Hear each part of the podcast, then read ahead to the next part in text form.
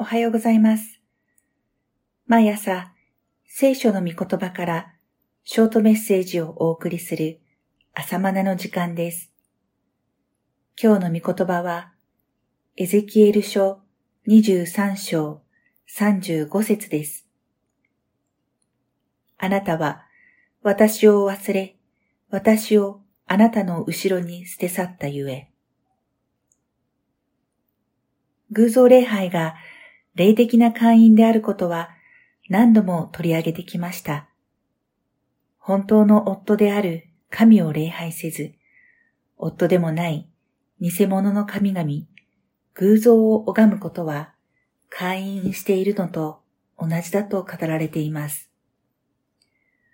この23章では、神に信頼せずに他国の王を信頼することも偶像礼拝同様に霊的会員として描かれています。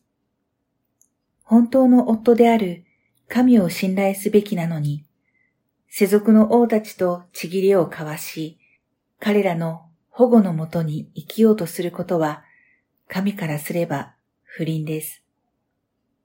このことは、新約の時代になっても、キリスト教会がローマ帝国の国境となることによって、ローマ帝国の妻の立場に至ったことは同様の罪です。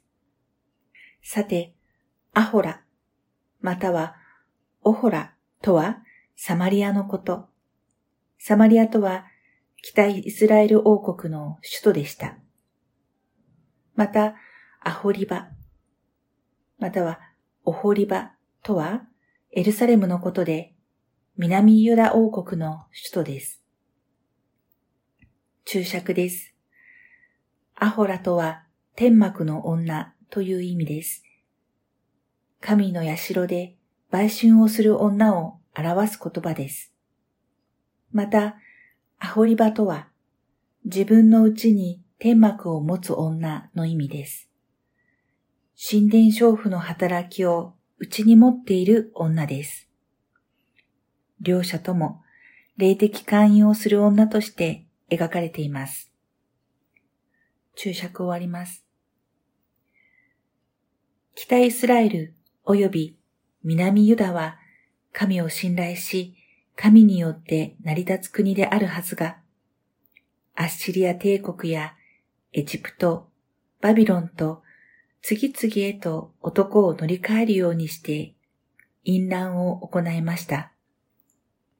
こうして神の悲しみと怒りは頂点に達したのです。確かに神よりも信頼できそうに見えるものがあります。神よりそれらを優先してしまう過ちも犯します。しかし、神こそ本当に信頼すべきお方であることを知って悔い改めるべきです。ところが、南ユダは今日の冒頭の聖句のように信頼すべき神をまるでゴミのようにポイッと後ろに投げ捨ててしまいました。このような神への態度があってはなりません。同じ捨てるにも前に向けて捨てる場合は少なからず迷いがあります。だから、たとえ捨ててもやっぱりやめておこうと拾い上げることもあります。